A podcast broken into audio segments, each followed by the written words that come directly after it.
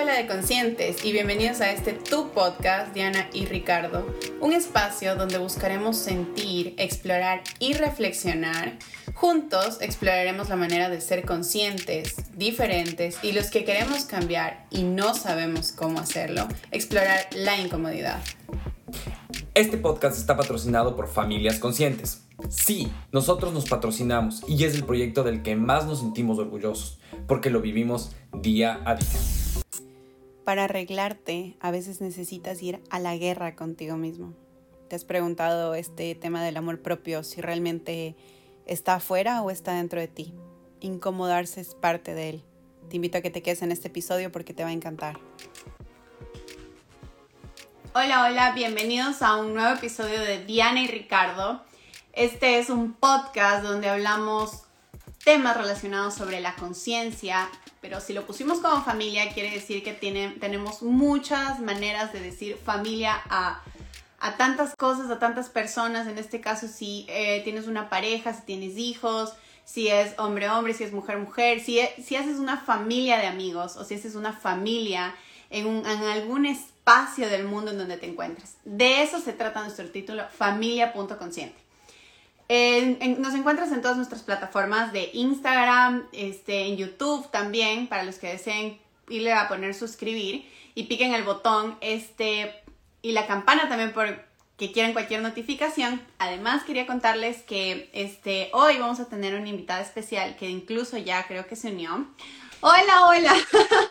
¿Cómo, estás, Carlos? Qué gusto tenerte aquí en el podcast y qué gusto conocerte también. Igualmente, muchas, muchas gracias por la invitación. Estoy feliz. Ya sabes que me encanta hablar de cualquier tema que tenga que ver con nuestra expansión de conciencia y que todo lo que aporta a nuestro crecimiento personal. Así que muchas gracias.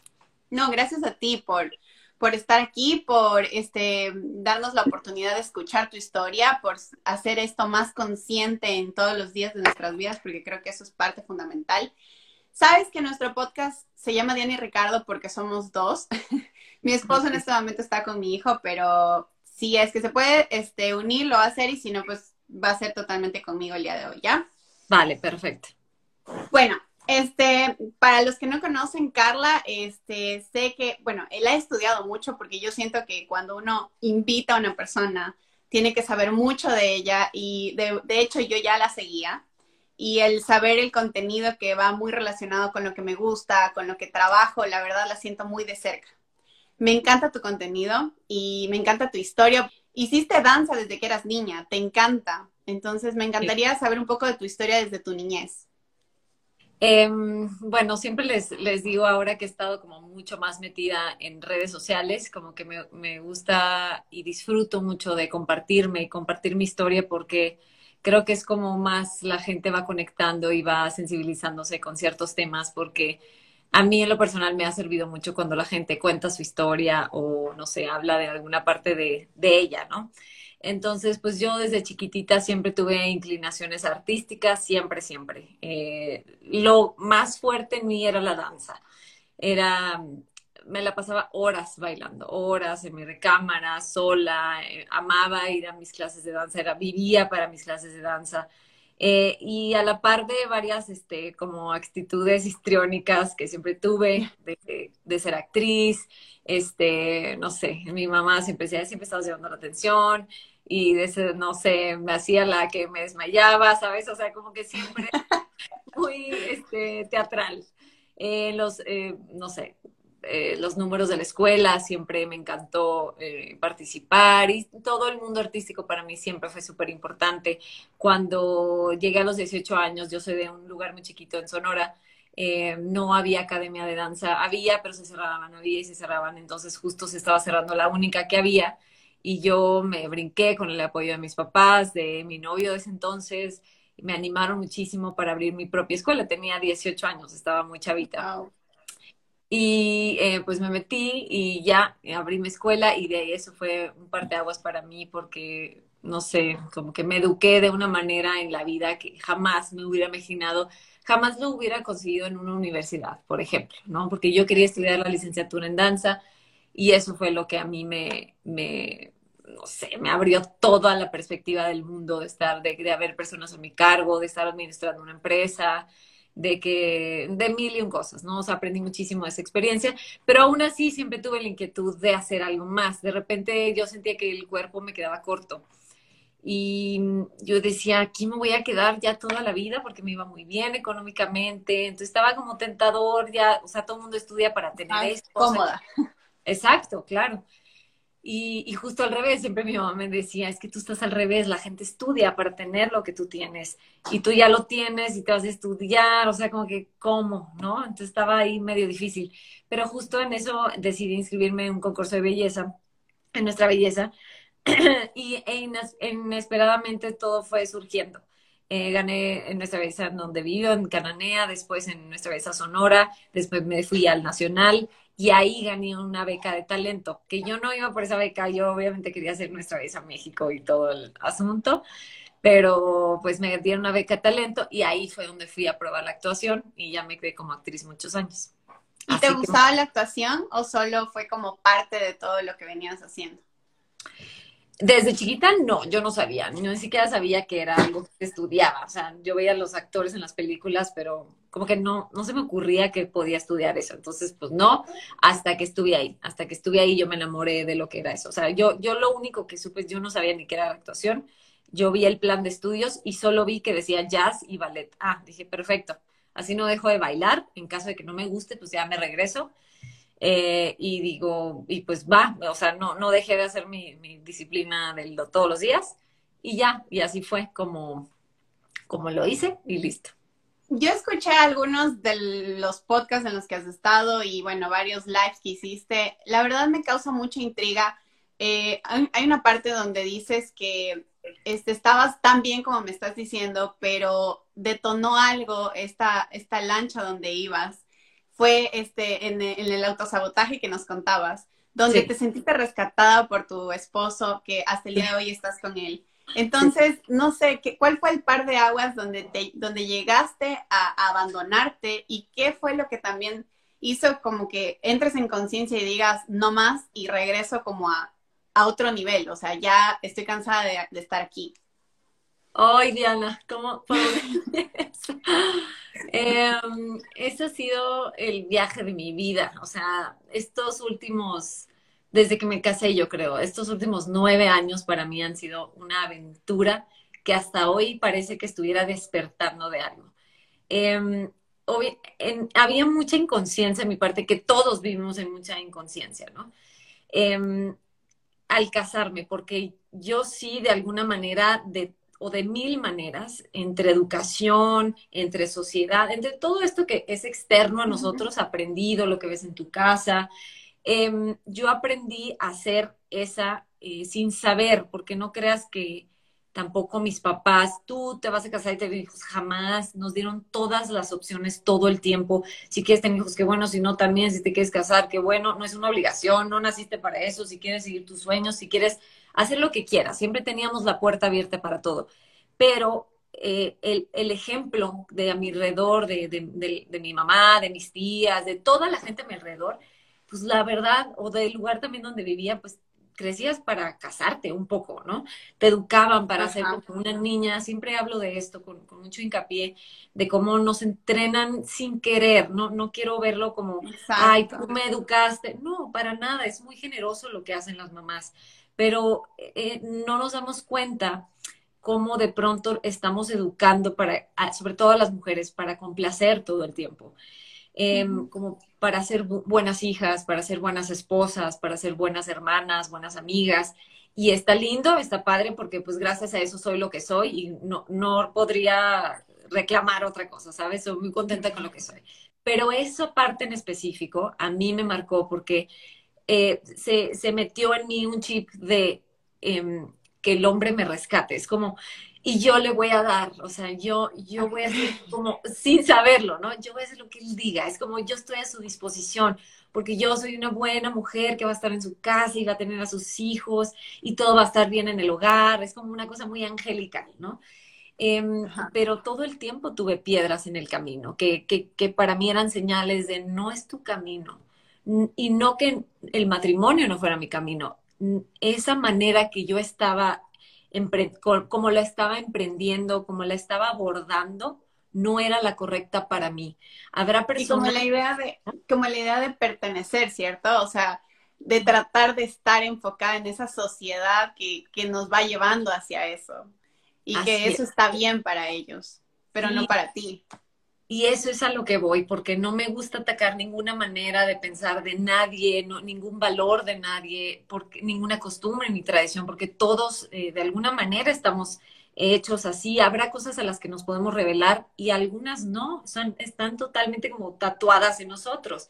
Y no me gusta desvalorizar o hablar en tonos despectivos con las tradiciones de cada quien y respeto mucho las mías y las de mi casa pero esto en específico, yo tenía una misión de encontrar mi propio camino, no peleándome con el que ya tenía, porque de pronto obviamente sí me vi en procesos de mucha pelea interna, de, pero entonces yo no quería casarme, te empiezas a enojar con la vida. Mm.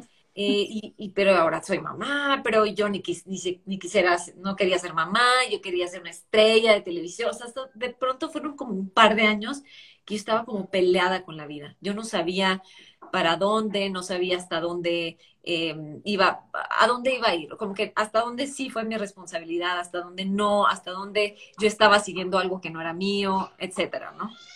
Y en este proceso tuviste... no sé, perdón. En este proceso, eh, dejaste de trabajar cuando estuviste con tus dos niños tienes, ¿cierto? Sí, tengo dos niños. El que está llorando, tres Sí, se acaba de despertar. Entonces, este, tengo una de tres años y medio y la grande de ocho años, pero a mí la grande fue la que me cambió todo. O sea, fue mi primer hija, además mujer, la responsabilidad que tienes como mujer para con ella em, es una revoltura, porque como que en mí había un malentendido de yo tengo que sacrificar para ella. Entonces yo tengo que sacrificar mi sueño para verla crecer, para que sea una buena niña, para que, para educarla, ¿no? Entonces yo tengo que sacrificar esta parte mía para poderla guiar y educar a ella. Pero no me daba cuenta que esa no era la manera y esa es, esa es la manera en la que nos están enseñando a las mujeres como, y si trabajas o sigues por tu lado está mal porque entonces abandonas a tus hijos, ¿no? ¿No? Y hay maneras que te pueden combinar todo, tus sueños, tu vida en familia, tu pareja, es de pronto difícil, de pronto sí se va a ir de un lado mucho, del lado otro, o sea, se va a ir desbalanceando un poco. Pero ese, esa es la vida y, y, ese es el trabajo de ir, ok, creo que ya le estoy metiendo mucho acá, no he estado con mis hijos, regresas, después te vas, vas viendo cómo está. El chiste es siempre estar como conectados, pues, ¿no? No, no estar como en otro rollo, saber que tienes tu papel como mamá y tu responsabilidad, pero también tienes una gran, gran responsabilidad contigo misma. Yo creo que esa, esa parte me gusta, o sea, generar, mm, siempre lo digo en mis redes, los roles que estés dispuesto a pasar en ese momento, este, vívelos eh, de manera intensa, porque no podemos como mujeres creer que podemos con todos a la vez. O sea, creo que hay porcentajes de nosotros y eso también nos, no nos ayuda porque generamos culpas, generamos tensión en nosotras mismas o esa idea de tratar de ser todo, pero no podemos ni siquiera con uno. Entonces, como balancear eso, creo que sería la manera adecuada de, llevar el camino. Así es. Y, y en dónde en, en dónde te levantas y dices como, ok, ya, no más, mm, voy a ver un poco más por mí, voy a dejar de autosabotearme, estoy conmigo. Eh, eh, no sé si después de, como he estado muy metida leyendo, eh, estudiando psicología, eh, de pronto ya había una, una defensa mía, obviamente pues vas estudiando todos los trastornos y todo. Entonces, pues obviamente me topé con la depresión y yo no sabía lo que era la depresión así bien, ¿sabes? O sea, como que, ay, pensaba que era una persona triste y ya. Eh, está deprimida, ya, es una persona que no, no, sale o no come bien o está triste todo el tiempo. Pero cuando empecé a ver realmente de lo que, lo que implica un trastorno depresivo, pues me identifiqué con un, me identifiqué con un montón de cosas. Em, así como con la ansiedad, con los trastornos de ansiedad, así, check, check, check, check. O sea, porque yo de repente sí decías, yo me acuerdo, me acuerdo perfectamente de una vez que estaba en mi cuarto, en mi recámara, y, estaba sentada en el sillón y dije, ya no puedo, pero no sabía qué era. Y esto fue hace como seis años. Y dije, necesito ayuda, pero ni siquiera sabía lo que era ayuda. Pero yo estaba sentada en el sillón y dije, necesito ayuda. no sé con quién ir, no sé por dónde empezar, no estoy pudiendo. Esto está muy pesado. No creo que la maternidad sea así, o sea, no creo que sea tan pesada, no creo que sea tan sufrida, tan sacrificada, tan triste, tan pesada. Em, no creo que mi matrimonio deba ser así. Yo, yo empecé de una manera, como con mucha ilusión, y, ya, no, ya no estoy yo bien, pero yo, yo sentía eso, yo sentía que yo no estaba bien. Y eso muchas veces es muy difícil de identificar, porque normalmente es mi esposo, ya no lo soporto, está, está mal, lo odio, o, estamos muy mal, ya me quiero divorciar, o ay, la niña la voy a mandar a terapia porque esto no está funcionando, es una latosa, berrinchuda. Generalmente estamos viendo el síntoma, que es nuestra proyección, pero no nos damos cuenta que la que está mal eres tú, la que está, el que está mal es uno mismo. Entonces ahí yo como que muy intuitivamente supe eso muy, muy rápido, que era yo el problema. No el problema de que tú eres el problema, vete de aquí porque eres el problema, no, sino algo está faltando, algo no está jalando, algo me está faltando hacer, algo no estoy viendo, pero esto no puede ser así. Me acuerdo mucho de, eso, de ese momento. Y de ahí empecé a hablarle, me acuerdo hablarle a una prima y decirle, oye, ¿tienes alguna psicóloga, terapeuta, bruja? O sea, no sabía ni con quién se iba, ¿sabes? Pero me siento muy triste, no estoy bien eh, no, no me da ilusión la vida, no me da ilusión ni mi matrimonio ni mi maternidad y creo que esto no está bien. Eh, y fui con mi primera psicóloga y, y, ahí empezó el viaje. Ahí, y fue, creo, creo, que fue 2016, me parece, finales de 2016, principios del 2017. Y eso fue, uff, o sea, me cambió la vida. Entendí, fue la primera persona que me dijo, te tienes que hacer cargo de ti misma. Esa frase, esa frase por siempre, por siempre la cargo. Es, es profundamente sanadora, es profundamente como, como un mantra, como un guía, así cada vez que me pierdo, hazte cargo. Entonces, cuando tú entiendes que tú te tienes que hacer cargo de ti, de todo, y es que eso es lo que la gente condiciona. Hacemos una pausa para contarte que el taller 21 días para enamorarnos está también disponible para ti. Puedes encontrarlo en nuestra página web www.dianayricardo.org. Espero estés disfrutando este episodio y si crees que a alguien más le puede servir este contenido, no dudes en compartirlo y nos encuentras en todas nuestras redes sociales como arroba familia.consciente o Diana y Ricardo. Gracias y que sigas disfrutando de este hermoso episodio. Me hago cargo de mi vida, o sea, como una cosa, ¿sabes? Es todo es hacerte cargo de lo que piensas, de lo que sientes, de lo que sabes, de lo que haces y de lo que no haces. Todo, todo de tus heridas, te tienes que hacer cargo toda de ti. Y yo recuerdo, porque yo soy, yo utilizo como mucho las metáforas y las analogías, y me acuerdo haber, sentido, haber sentido, a ver cómo empiezo. ya tenía, no sé, cuatro o cinco sesiones y tenía como muy grabado eso de hazte cargo, me hacía sentido, pero como por dónde empiezo, ¿no? Y esa con la, a la mano de, tomada de la mano como de ella, ¿no?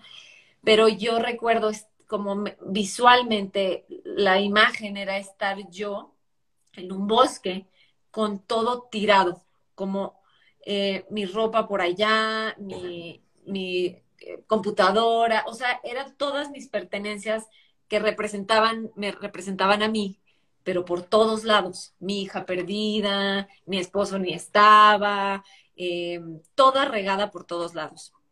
Ahí, ahí entendí que estaba parada. Necesito hacerme cargo de este desorden. Necesito recoger todo. Necesito ver qué, qué saco, qué dejo. Y si lo voy a dejar, si decido recoger ese pantalón, lo voy a tratar bien y necesita ser parte de mi vida y no puedo seguirlo dejando ahí. Y a lo mejor habrá cosas que ni te gusten, pero sabes que son parte de, ti, de tu vida, sabes que forman parte de ti. Entonces fue empezar a recoger eso. Y eso me, esa imagen a mí cada vez que estoy así en un momento difícil, regreso a esa imagen y reviso cómo está, porque está muy conectada con mi intuición. Siempre he sido una persona muy intuitiva. Entonces, en el momento que yo estoy en esa imagen y estoy con mis cosas, ah, no, todo está bien, nada más se me olvidó esto, entonces tengo que regresar. Pero es eso, fue, fue como un recoger todo y fue con ese proceso terapéutico que de ahí, de ahí cambié, me fui con otro, he tomado como tres y con cada persona vas trabajando algo, algo diferente, ¿no? Como que vas desbloqueando el siguiente nivel. Con ella ya trabajé esto, creo que aquí puede concluir y dejaba pasar unos meses y luego, ok, creo que aquí le estoy batallando, aquí no, y me buscaba otro tipo de psicóloga o terapeuta y así me fui, me fui yo ayudando a mí misma, ¿sabes? A través de estas personas. Me gusta porque me hace sentido. Primero es súper difícil, como dices, hacerte cargo de ti mismo. Creo que es lo más complicado y, y cuando lo haces eh, puede tornar, tornarse eh, como muy, mucha soledad dentro de eso, como, como muy silencioso y el silencio creo que causa miedo a nivel general a la gente. Y vernos como en un espejo, eh, muchas veces lo decimos, este, nosotros tenemos un, en, dentro de nuestro proyecto Familias Conscientes tenemos un proyecto, este, un taller, perdón, que lo damos que se llama 21 días para enamorarnos. Entonces, una de las cosas que decimos es, mírate al espejo y, y trata de, de, verte por un buen tiempo, ¿sí? Trata de, de como observar todas las cosas que tienes y eres. Y es demasiado difícil entender los procesos por los que has pasado, por los que has vivido. Y me gusta también lo que dices en un comienzo, no puedo este, juzgar lo que hicieron por mí, porque es cierto, creo que parte fundamental de, la vida es, nuestros papás hicieron lo que tuvieron con, con todo lo que tuvieron en ese momento, los recursos necesarios. Y nosotros vamos como este, sumando un poquito más en eso, ¿no? Como tratando de ser mejores en ese sentido. Y sé que tú pues harás otro tipo de cosas con tus hijos y así. Pero también me hace sentido el hecho de que cuando vas a un lugar, yo siento esto como una droga, ¿sí? Que vas este, descubriéndote, vas viendo cositas de ti y vas examinando dónde más puedo coger información que a mí me, me llene y, y fue una de las cosas por las que empezamos el podcast, ¿no? Tratar de que nos llenen las historias, tratar de que acá haya gente que nos alimente y que sobre todo nos haga este, trabajar en nosotros mismos. Claro. Mm, tuvimos un, un podcast con, con, Gabo, que también vi el, el live que tuviste. Sí, ah, es, encantador. Es impresionante, de verdad. Eh, logra sacar también cosas muy interesantes. Y mm, bueno, otra de las preguntas que sí me gustaría hacerte es, escuché una de, igual de ti que decías, ahora busco mi sueño o, o como cuando ya voy a plantearme algo, este, veo a mi niña de 8 años y también veo a mi mujer de 80 años. Sí. ¿Nos haces énfasis un poco y nos explicas hacia dónde vas?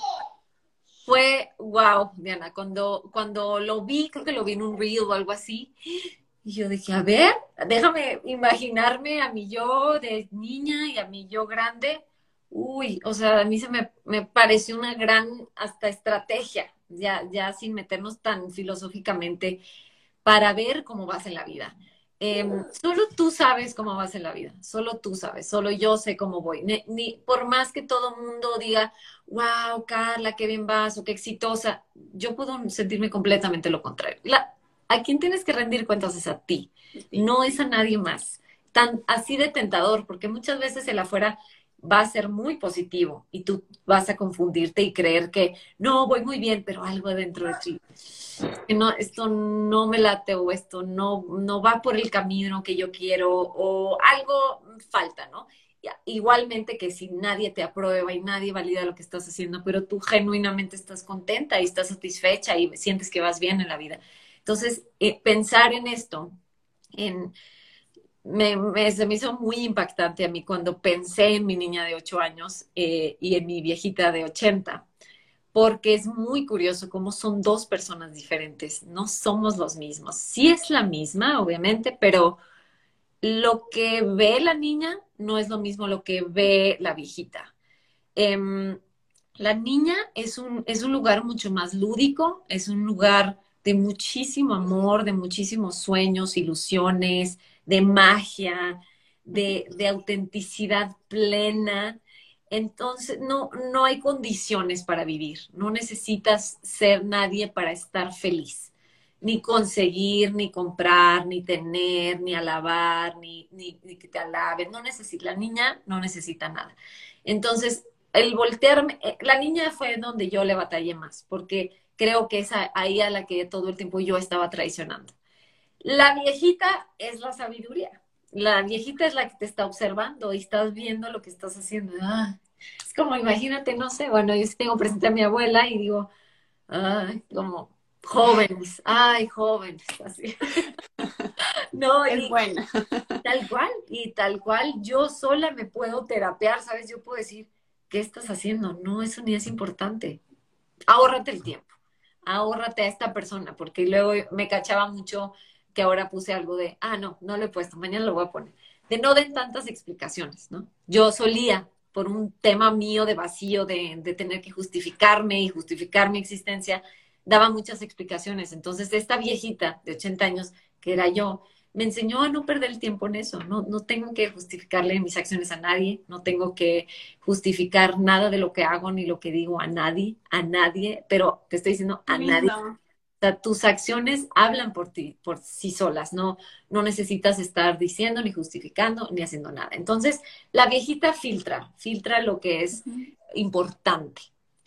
Pero la niña es la que te está observando. La niña sabe si lo estás haciendo como bien, pero en cuanto como a lealtad contigo, a que no te estés traicionando. Entonces, a mí sí, para mí sí fue súper claro, porque yo no podía ver a esa niña. Cuando me dijeron que podía hacer ese ejercicio, es como, ay, no, la niña luego, a mí me interesa la abejita, ¿a dónde me va a llevar ella? Porque ella es muy sabia y quiero que me lleve por un buen camino, quiero que me evite muchos golpes o este, pérdidas de tiempo, etcétera quería, pero la niña yo la tenía completamente abandonada. Y eso impactaba mi maternidad. Eso es impresionante.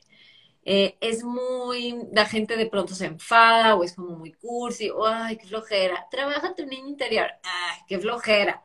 Es muy importante y no, no, no creemos la importancia que tiene eso, porque eh, tu niña tiene mucha información que tú a ti ya se te olvidó, a los adultos ya se nos olvidó. Exacto y tiene todo ahí, toda la información que necesitas saber, que estás buscando hoy, todos los días, yendo a trabajar o no yendo a trabajar, o siendo mamá, o siendo lo que seas en la vida. Si, si la voltearas a ver, es otro rollo, porque ahí está todo eso que necesitas para el día de hoy. Y al, al fin, después de años de trabajo personal, de estar trabajando, de estarla volteando a ver cada que puedo, por mucho tiempo no podía, eh, porque no la podía ver a los ojos, no, no, no era honesta, no era honesta conmigo, ¿sabes? No era honesta con mi vida, con lo que estaba haciendo, con lo que estaba decidiendo hacer. Entonces, este, ahora es otro rollo. O sea, ahí estamos las tres juntas, a la par vamos las tres juntas. Y el punto es ese, ¿sabes? La viejita está allá o la niña y tú estás que generalmente si tú estás sola, pues estás como que con todo tu ego andando y la, no, esas que se caen, tú sigue, no, es importante estar como con las tres. Y yo así lo descubrí. Es que no sé si toda la gente lo sepa, para mí es bien natural, o sea, Qué linda analogía. A mí me encanta, qué linda analogía. Y me hace sentido porque recién eh, Ricardo este, terminó un, una maestría que estaba haciendo. Y al final de todo me dice como, a veces uno está esperando a que le celebren, ¿cierto? Sus logros, sus triunfos, y no te lo celebras tú mismo, ¿no? Entonces, él se lo celebró él solo y me dice, y le digo, ¿qué haces? Y me dice, celebrándole a mi adolescente, como a, mi Ricardo adolescente de 16, 17 años, lo que él estaba esperando de, de, mí, o sea, ver a una persona en el exterior estudiando, eh, como haciéndose cargo de, todas estas cosas que estaba haciendo en su estudio y en, su vida profesional y en, lo sentimental. Entonces dije, wow, qué bonito. A veces nos olvidamos de los sueños que tenemos de chiquitos y de cómo podemos como llegar en este momento de la vida y ser más presentes y no pensar que la felicidad es como la meta, sino tener esa plenitud de que todo el tiempo estás cumpliéndole algo a tu niña, ahora como me dices, a la mujer ya anciana, o a tu presente, pero me encanta. Sí, son guías y a mí me encanta tener una guía.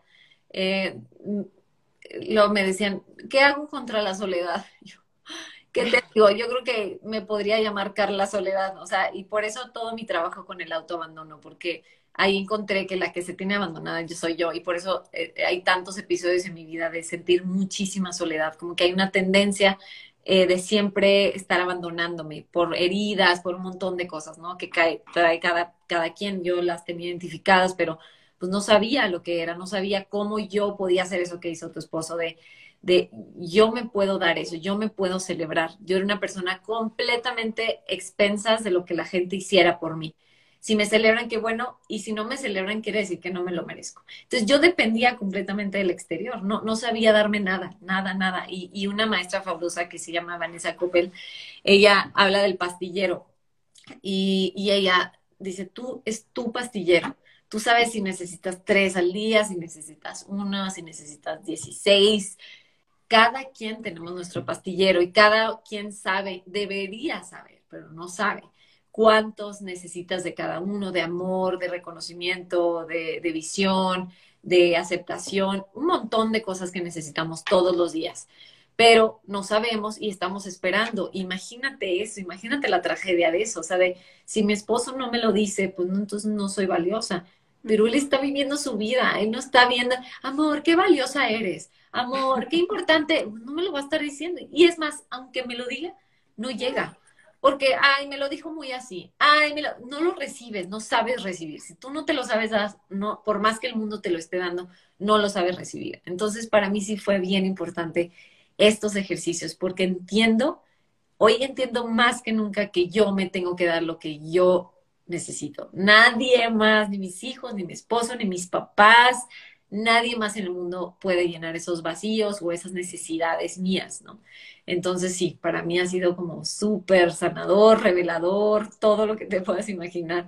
Y, más es encantador cuando estás tú a cargo, ya estás tú, ¿sabes? O sea, no, ya no dependes de nadie, dejas de ser dependiente, porque justo mm, eh, una como consecuencia negativa del abandono es que eres dependiente, te conviertes cada vez más en una persona dependiente de los demás de lo que sea, de dinero, de emociones, de reconocimiento, de valía, de todo eso, te vuelves dependiente. No, porque tú no sabes generarlo, no sabes generar nada. Todo eso que te hace bien no lo sabes generar, dependes. Y pues eso es peligrosísimo, estar así tan a, las expensas de los demás, de si se les ocurrió decirte que te ves bonita, pero y si no, pues no lo sientes o cómo. O sea, sí es bien importante aprenderlo, pero no, nadie nos lo dice, ¿sabes? Y, a mí siempre trato como de incluirlo porque ha sido muy importante, pues todo el tema de la maternidad. Desde otro punto, no, no soy una persona que habla desde la maternidad del, ay, ¿cómo le cambiaste pañal? A mí no me importan esas cosas porque cada quien tendrá su estilo, eso, ese tipo de pláticas se prestan para para juicios de, ay, la fulana se lo quitó el pañal a los cuatro años. No, yo al año ocho meses. Y son unas competencias rarísimas, si le diste pecho, si no, si el pañal, si el biberón, si el chupón. Entonces, a mí eso no me importa, son cuestiones de cada quien. Eh, más bien me importa cómo, cómo está impactando mi proceso en mis hijos. Y lo ves así. No sé si te pasa a ti, no sé qué edad tenga tu niño. Tienes uno, ¿verdad? Sí, tengo uno, tiene un año y medio o sea, recién. Pero sí me hace mucho sentido todo lo que dices y hay dos cosas que siempre pongo como en la mesa y digo, uno enseña lo que necesita aprender y creo que es como en el proceso en el que te encuentras y en el que estás.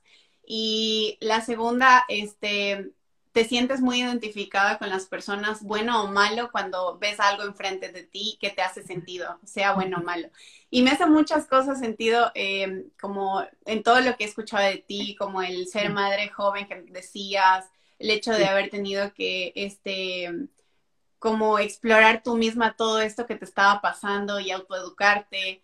Y me encanta también porque voy como muy de la mano, este, me encanta también como todo esto de autodescubrirte, de entenderte como mujer y cojo mucho de las mujeres para, de sus historias para como capaz no cometer los mismos errores o no caer en las mismas cosas que estamos tan expensas en caer de, de autosabotearnos, de sernos infieles a nosotras mismas, como de, de, perdernos, ¿sí? y, y me gusta algo que dijiste, para, y bueno, y que es parte de tu podcast. ¿Y de aquí para dónde vas? Ah, pues, pues está bien difícil.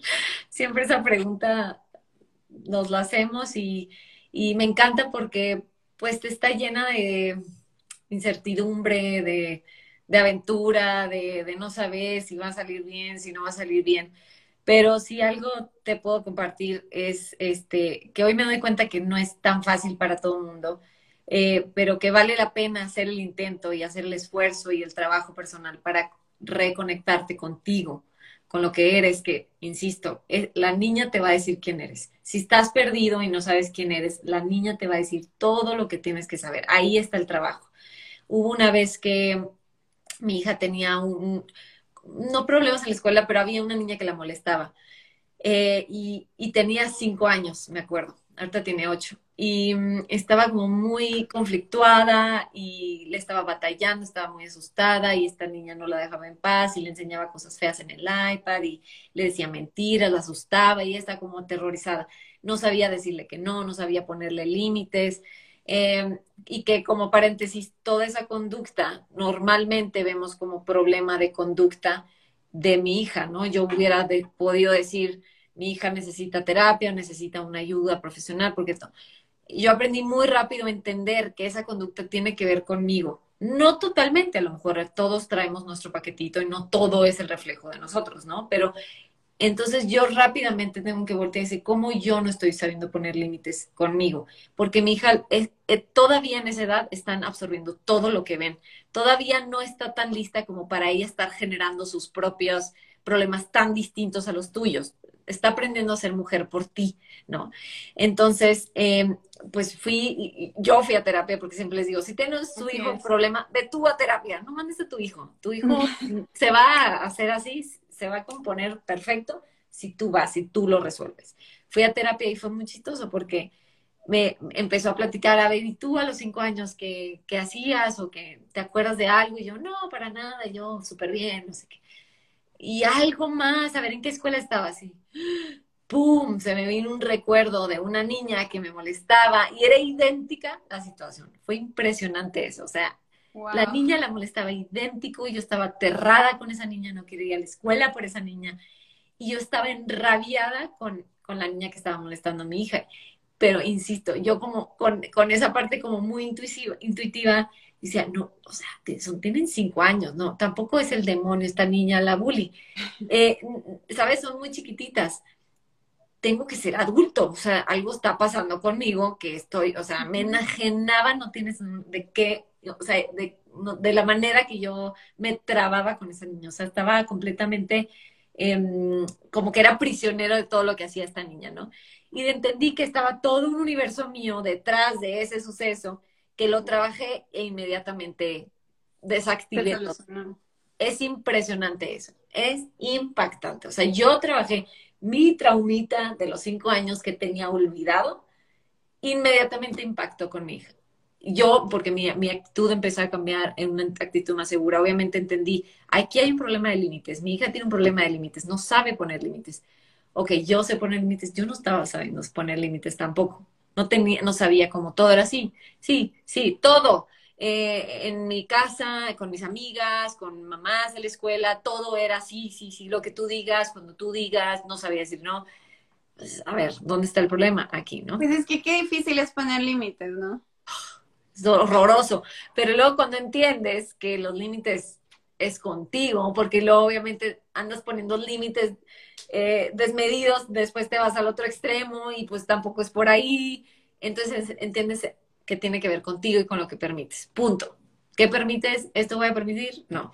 Pero es contigo. Ya lo demás de cómo lo hagas, si le vas a decir, si no le vas a decir, si te vas a retirar, si, como sea que tú lo enfrentes, pues ya tendrá que ver con eso. No, no, no con estarle diciendo todo mundo y anunciando, ¿no? De, pues quiero decirles que hasta aquí llegó, ya no voy a venir a estas cenas que me hacen daño y todos así de, ¿de qué estás hablando? ¿Cuáles cenas que te hacen daño? O sea, tú ponte, tú ponte tu límite, o sea, no tienes que andar diciendo con nadie, decido no ir a este lugar que me hace mal, decido no estarle contestando a esta persona que le estoy contestando a fuerza, ¿sabes? Entonces, pues un poco al, revisando tu pregunta de hacia dónde va esto, eh, estoy como muy contenta porque al fin recuperé esa, esa parte intuitiva que la tenía tan castigada, tan desconectada de mí, ya no creía en ella. Em, y a través de mis hijos yo sí he aprendido muchísimo eso. Em, ellos todos los días me enseñan, como son niños, con ellos muy fácil contacto. Ellos tienen como una mirada especial de, saber cuando, de que mamá, esa no eres tú, ¿sabes? O sea, de, mmm, a mi mamá. Y ok tienen toda la razón, regresemos. Y, es, y eso es, es todo el tiempo. A veces duras más conectada y, muy enfocada a lo que quieres, otras pues, no, te vuelves a desconectar, en fin, como que es todo un, proceso que, que, vale la pena pasar y que no es perfecto y la vas a seguir regando, vas a seguir teniendo momentos difíciles, pero estoy como súper contenta de haber encontrado. Y, y, además porque sé también que los problemas crecen, o sea, con los hijos pensamos que, ay, qué cansancio, el niño de dos años, me quiero matar, o sea, con los berrinches, no, ya no puedo más, ¿no? los problemas que tienen a los 10, a los 13, a los 15, y pues quiero estar lista, ¿sabes? Quiero ser una mamá fuerte, una mamá consciente, una mamá que los conoce, que ya invirtió tiempo en, en, platicar con ellos, en establecer un, lazos de confianza fuertes, eh, porque pues, los peligros están ahí afuera, ¿no? Entonces, pues no sé, me da ahora sí, ahora sí, me da mucha ilusión mi vida, me da mucha ilusión estar viva, eh, cuando estás deprimido, pues eso no lo sabes ver, todo es como pesado. Y ahí vas y haces todo, pues como que sí, nunca descuidé mi casa y eso, pero lo haces de nada que ver la manera en la que lo hago hoy, feliz, ¿sabes? igual me sigo quejando, igual si me ves en la calle y digo, ay, ya no aguanto a Miquel, ya, ¿no? Pero pues es parte de la vida y la verdad es que estoy muy contenta con eso. Sí, sabes que a mí me gusta todo eso. Yo he venido educándome un poco sobre el tema de crianza consciente. Y me parece súper interesante cómo, y, y, me viene mucho a la mente cada que, que, trato de incorporarlo, porque no es fácil, y sí, como, como dices, de verdad a veces da ganas de coger y, y mandarlo todo al, al carajo y, y, ir por la vía tradicional, que es como lo usual, lo que sabes, lo que conoces, lo que se te hace mucho más fácil a ti pero esto es como también enfrentarte a ti misma y siento que de alguna manera cuando lo empiezo a hacer y luego con mi hijo me pongo a pensar y digo, estoy criando no un niño, sino un adulto del futuro. ¿Qué quiero ver en ese adulto del futuro? Quiero ver empatía, quiero ver este como que reconozca sus emociones en él mismo, que primero busques este, reconocerlo en él y después que, que espere que los demás lo reconozcan, pues es adicional todas estas cosas que a veces necesitamos y en base a eso trato de generar mi respuesta y a veces es duro, es difícil, pero se va batallando. Sí, muy, muy difícil porque y luego eso, ¿no? Como que piensas que predicando, o sea, de educando y diciéndole vas a corregir y no es corrigiéndote tú, o sea, tú te educas, como, ay, es que tengo que educar a mi hijo, es muy mal, edúcate tú. Tu hijo nomás está copiando, los niños, y lo, sobre todo esas edades, de los 0 a los 6, todo es copiado. Después empiezan a generar ellos todos sus, los problemas que van a tener, todo, ¿sabes? Pero es esa edad que solo son tu copia de ambas, o sea, según la tendencia del papá o de la mamá, o si solo hay mamá, o etcétera, ¿no? Entonces, este, pues sí, sí es complicado, no es nada fácil y siempre les digo, prefiero decir que está peor de lo que creen para que luego en el camino digan, ay, qué raro esa chava que decía que estaba muy difícil. No tan Prefiero eso a estar diciendo como, pues hoy se usa mucho, ¿no? Con todo el tema de las redes que todo es maravilloso y este es fantástico, es, la, es una bendición y tanto el matrimonio como la, como la maternidad y, y sí, pero también lo otro, tenemos que decir lo otro, está muy pesado y, a veces lloras y no te pegas en la cabeza y dices, es que cómo me metí en esto, es que no puedo, no puedo, no tengo la capacidad de ser mamá, o sea, te puedes ir al extremo. Y lo amanece y ya es otro día y dices, no, creo que sí puedo. No, no está tan mal, pero esos días como que, pues nadie los va a decir, nadie los va a decir, así, porque implica vulnerarse y, no nos gusta vulnerarnos. ¿Cómo le voy a decir a mi, mi, amiga que lloré anoche y que quería colgar a mis hijos y aventarlos por la ventana, ¿sabes? Digo, por ejemplo, pues no, no voy a decir eso. O sea, qué mala, se va a ver mal. Entonces, pues sí, pasé una noche un poco complicada, pero ya estoy bien. No, entonces no tenemos esos espacios para, para hablar de esos momentos. Eh, y de pronto también la gente es muy dura. Es difícil vulnerarse porque la gente es muy dura y dice, pues ¿para qué tuviste hijos? la típica respuesta, ¿no? ¿Para qué tuviste hijos? No se trata de para qué tuviste hijos. Eh, no te quejas de tu trabajo, entonces ¿para qué tienes trabajo? ¿Para qué trabajas? Entonces no te estés quejando de tu jefe, ¿sabes? Como que hace falta esa red de apoyo, ¿no? Donde te sientas acompañada y guiada y y como que, como dices, puedas generar esa vulnerabilidad en paz. Exacto, sí, porque es, es difícil y, y, se necesita, porque es ahí cuando entras en momentos muy solitarios, eh, de mucha soledad, y vivir en la soledad no está padre, es, es, es, muy depresivo, es muy triste, te puede llevar a una depresión, te puede llevar a ansiedad, te puede llevar a trastornos que para salir de ahí es complicado, toma mucho tiempo y mucho trabajo.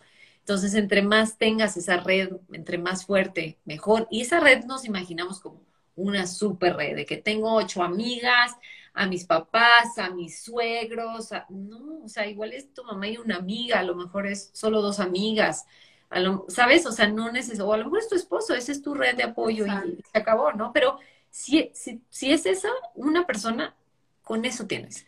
Sabes que tienes ese espacio disponible, que no te van a juzgar, que no te van a castigar, que no te van a estar cuestionando, que te, simplemente te van a escuchar, te van a contener, y te van a dar como esa libertad de ser tú y de quejarte y saber que es normal, saber, es eso, o sea, la gente no lo ve, pero es tal cual. Pues te trabajas y vas de mil quejas, pero necesitas el trabajo. A lo eres feliz en tu trabajo, pero no soportas a tu jefe y, y ya por eso, ay, pues renuncia. Pues no necesariamente, igual y puedes implementar otra estrategia o hablar menos ¿sabes? O sea, pero la gente lo ve, pues dejen de tener hijos y como muy duro, ¿no? Y, y no, no se trata de, de hacerlo así tan difícil. Oye, Carlos, bueno, ya para cerrar, para que no, no hacer tan extenso esto, aunque me quedo aquí platicando contigo, de verdad, este, quiero hacerte algunas preguntas. Claro. Son cuatro y como son súper concisas. ¿Un hábito que cambiaste? ¿Cuándo? En este proceso, en este, en este nuevo proceso desde que como regresaste en sí y eh. volviste después del autosabotaje, después de todo este proceso fuerte que has vivido. Un hábito que cambiaste. mira, es que no es físico. Tengo muy presente mi hábito, es regresar a mí. O sea, ese hábito me olvidaba de mí, me abandonaba. O sea, el nuevo hábito es regresar a mí y no abandonarme. Qué lindo. ¿Un lugar de la naturaleza donde eres feliz? Bosque, bosque 100%. Eh, ¿Un don que te gustaría tener? Ay, de sanar a la gente. Qué lindo. con una varita mágica, ya, sano todos tus traumas, todas tus carencias, así. Bueno, pero por ahí vas y aplaudo mucho ese proceso porque vas como, como a, a, a darle a lo que a esa niña de ocho años lo que quería ver, capaz, y a es sacarla de ahora, del presente, que está buscando eso, porque está siguiendo psicología, ¿cierto? y es, parte de, de, dar esa red de apoyo y de, de tener como esa, esa emoción y sobre todo esa empatía hacia la gente que quieres. Claro, y sí, pues un poco, pues los psicólogos tratan, pues no sanan, pero te ayudan en el proceso para que tú sanes. Entonces, pues sí, sí, si fuera ese es mi superpoder, ese, eso sería. Y en una palabra te puedes describir.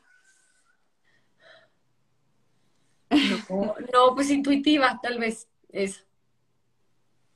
Ok, qué lindo. Gracias por esta conversación. Estuvo muy bonito saber de ti, conocerte, que nos hayas abierto las puertas de tu corazón y de tu casa. La verdad es muy bonito. Aprecio mucho. Gracias y gracias por la invitación gracias que eres como muy comprometida y, luego luego viste y de yo, yo quiero que vengas a platicar de eso y para la gente que te sigue, se me hace muy importante que siga habiendo estos espacios para, para la gente que está pasando por cosas, que está pasando mal o regular o que no le haya la vida, hallarle a la vida tiene su ciencia, no es, no es estar vivo y ya y sobreviviendo, está cañón y hay que entrarle a los guamazos y adentro y al clavado y no hay que tener tanto miedo. Y si tenemos miedo, pues hay que ser muy valientes. Entonces, te agradezco muchísimo que me hayas invitado. Muchas gracias. y Para los que no siguen a, Carla, aquí hay una flecha. Pueden ponerle picar seguir y vayan a ver el contenido de ella. Me parece muy interesante. Todos los días está subiendo contenido muy extraordinario. Gracias, muchas gracias. Y saludos a Ricardo, te decía, que no lo Gracias, Carla. vale, pues, que estés muy bien. Igual, un abrazo. Vale, bye. Posiblemente este podcast lo estés escuchando en un tiempo que te diste para ti o te encuentres con tu familia. Estar conscientes de que las personas que se encuentran en tu hogar merecen saber que lo que pasa en la vida es una oportunidad de crear relaciones y momentos extraordinarios es fundamental. El miedo es el potencial que permite crear una experiencia como estilo de vida saludable. Familias conscientes. Familias creadas con amor.